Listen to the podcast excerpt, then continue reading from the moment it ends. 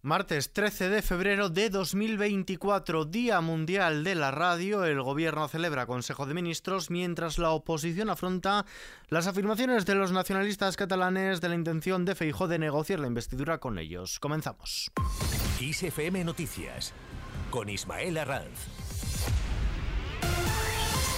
¿Qué tal? Avales para la compra de vivienda. El Consejo de Ministros ha aprobado el acuerdo por el que se fijan las condiciones para que el Ministerio de Vivienda y Agenda Urbana firme con el Instituto de Crédito Oficial la línea de 2.500 millones de euros en avales para la compra de la primera vivienda a menores de 35 años y familias con menores a cargo.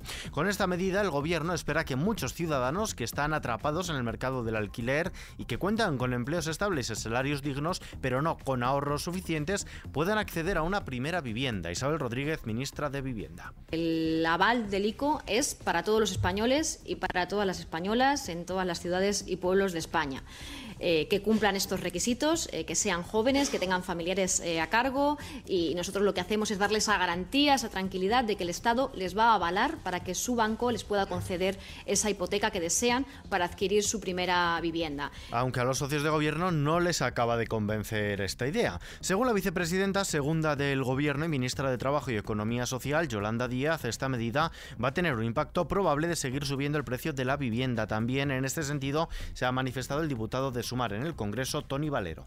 La política de vivienda tiene que ir orientada a facilitar el acceso al alquiler social de la vivienda pública, tiene que ir orientada a meter mano a estos fondos de inversión que están especulando con un derecho, el derecho de acceso a la vivienda y, por lo tanto, limitar los precios del alquiler en zonas tensionadas donde los grandes tenedores están haciendo el agosto mientras las familias trabajadoras y los jóvenes ven que se frustran sus proyectos de vida y también, evidentemente, hay que en muchas otras líneas en donde tendríamos que incorporar qué está pasando con las viviendas turísticas que están absolutamente descontroladas. Desde la oposición, en plena campaña de las elecciones gallegas, Feijó denuncia calumnias. El presidente del Partido Popular, Alberto Núñez Feijó, ha insistido en denunciar insidias y calumnias contra su partido, por lo que no descarta que mañana se pueda decir que ofreció un ministerio a Esquerra.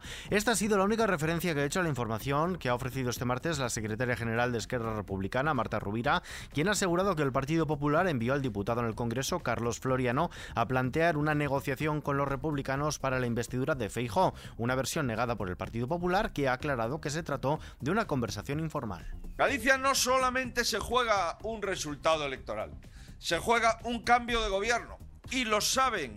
Y por eso no descartéis que mañana digan que le ha ofrecido el Ministerio del Interior a Esquerra Republicana y el Ministerio de Defensa al señor Otegui. No penséis que esto no es posible. Llevamos una tras otra una insidia, una calumnia y otra más. Por otro lado, Feijóo insiste en la dimisión de Marlasca. El presidente del Partido Popular ha insistido en pedir el cese inmediato del ministro del Interior, Fernando Grande Marlasca, tras el asesinato de dos guardias civiles arrollados por una narcolancha el pasado viernes en Barbate, en Cádiz.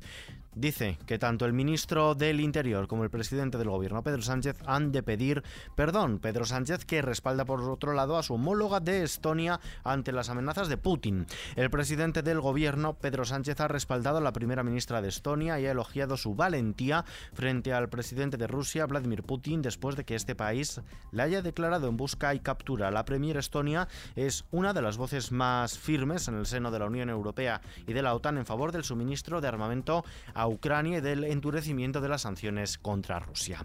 Cambiamos de asunto. Los peajes en las autovías están fuera de la ley de movilidad. El ministro de Transportes y Movilidad Sostenible, Óscar Puente, ha confirmado que el estudio para implementar peajes en las autovías ha quedado fuera del texto que este martes ha comenzado su tramitación parlamentaria. El posible pago por el uso que se comprometió con Bruselas ya se ha suprimido definitivamente de la ley a cambio de aumentar las inversiones en el transporte de mercancías por ferrocarril. Óscar Puente. Nos falta el pilar de la movilidad y esta ley lo que pretende es que esté nuestra movilidad a la altura de las infraestructuras que hemos conseguido. ¿no? Y para ello pues son necesarias las medidas que se implantan en esta ley, que cuenta con 109 artículos y unas cuantas disposiciones adicionales, y bueno, que yo creo que supone desde luego un paso adelante muy importante para la descarbonización y para la introducción de la movilidad como un derecho eh, social. Objetivo, cumplir con la ley de la cadena alimentaria. El Grupo Parlamentario de Sumar ha registrado una proposición no de ley con el objetivo de instar al Gobierno a garantizar unos precios justos a los productores agrarios, haciendo cumplir la ley de la cadena alimentaria mediante su mejora y su financiación adecuada. El texto también llama a mejorar el funcionamiento del Observatorio de la Cadena Alimentaria para poder lograr ese objetivo.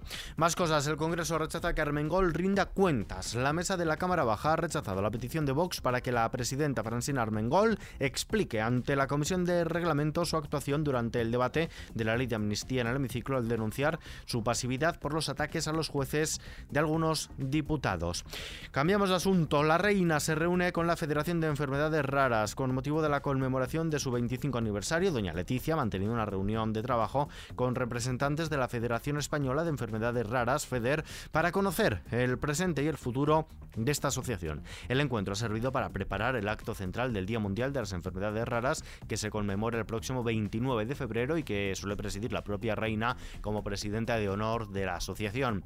Y hablando de aniversarios, también conmemoramos el de la llegada de la radio a España. 100 años desde la primera emisión radiofónica comercial en nuestro país. Efeméride que queremos recordar hoy, 13 de febrero, Día Mundial de la Radio. Por cierto, que España lidera el ranking de países de la Unión Europea en cuanto al número de empresas y trabajadores de radiodifusión, pero no en cuanto a facturación. Eurostat ha dado a conocer este martes estos datos coincidiendo, como decimos, con el Día Mundial de la Radio que la Organización de Naciones Unidas para la Educación, la Ciencia y la Cultura, la UNESCO, dedica a su notable pasado, su actual relevancia y su prometedor futuro. Y es que es un medio con una gran capacidad de adaptación a la digitalización y a las nuevas tecnologías, una adaptación incuestionable en constante innovación en un nuevo entorno multiplataforma, multidispositivo y multiformato. En este sentido, casi el 25% de la audiencia de radio es ya digital. La fuerza del directo, la innovación de la radio y del periodismo y la eficacia publicitaria del medio se conmemoran en esta jornada, el Día Mundial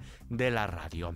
En los mercados, la bolsa española ha caído un 0,59% tras conocerse que la inflación de Estados Unidos se ha desacelerado menos de lo que se esperaba por parte del mercado, por lo que los inversores perciben que la bajada de tipos no será inminente. El IBEX 35 baja hasta los 9.925 enteros en el año acumula unas pérdidas del 1,75%. El euro se cambia por un dólar con casi 8 centavos. Y las últimas lluvias elevan la reserva de agua hasta el 51,1%. Las lluvias caídas en los últimos días han incrementado el agua embalsada, aunque no mitigan la sequía en Cataluña y Andalucía, que sigue en una situación límite. La situación actual de los embalses es ligeramente superior a la de hace un año, pero continúa muy por debajo de la media de la década, según datos del Ministerio de Transición Ecológica. Vistazo ahora a la previsión del tiempo.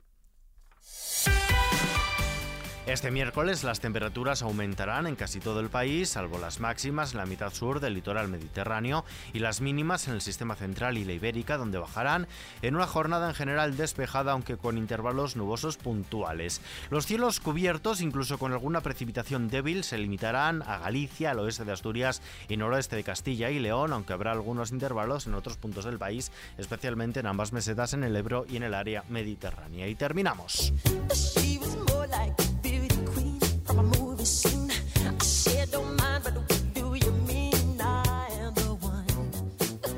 La discográfica Sony Music ha cerrado el trato para la compra de la mitad del catálogo editorial de grabaciones del cantante Michael Jackson y por el que pagará al menos 550 millones de euros, según ha informado Billboard. Este catálogo podría estar valorado en algo más de 1.100 millones de euros, lo que convertiría esta compra en la mayor transacción realizada por el trabajo de un solo artista, según ha añadido The New York Times, que también puntualiza que el artista estaría generando anualmente un patrimonio de en torno a 69 millones de euros.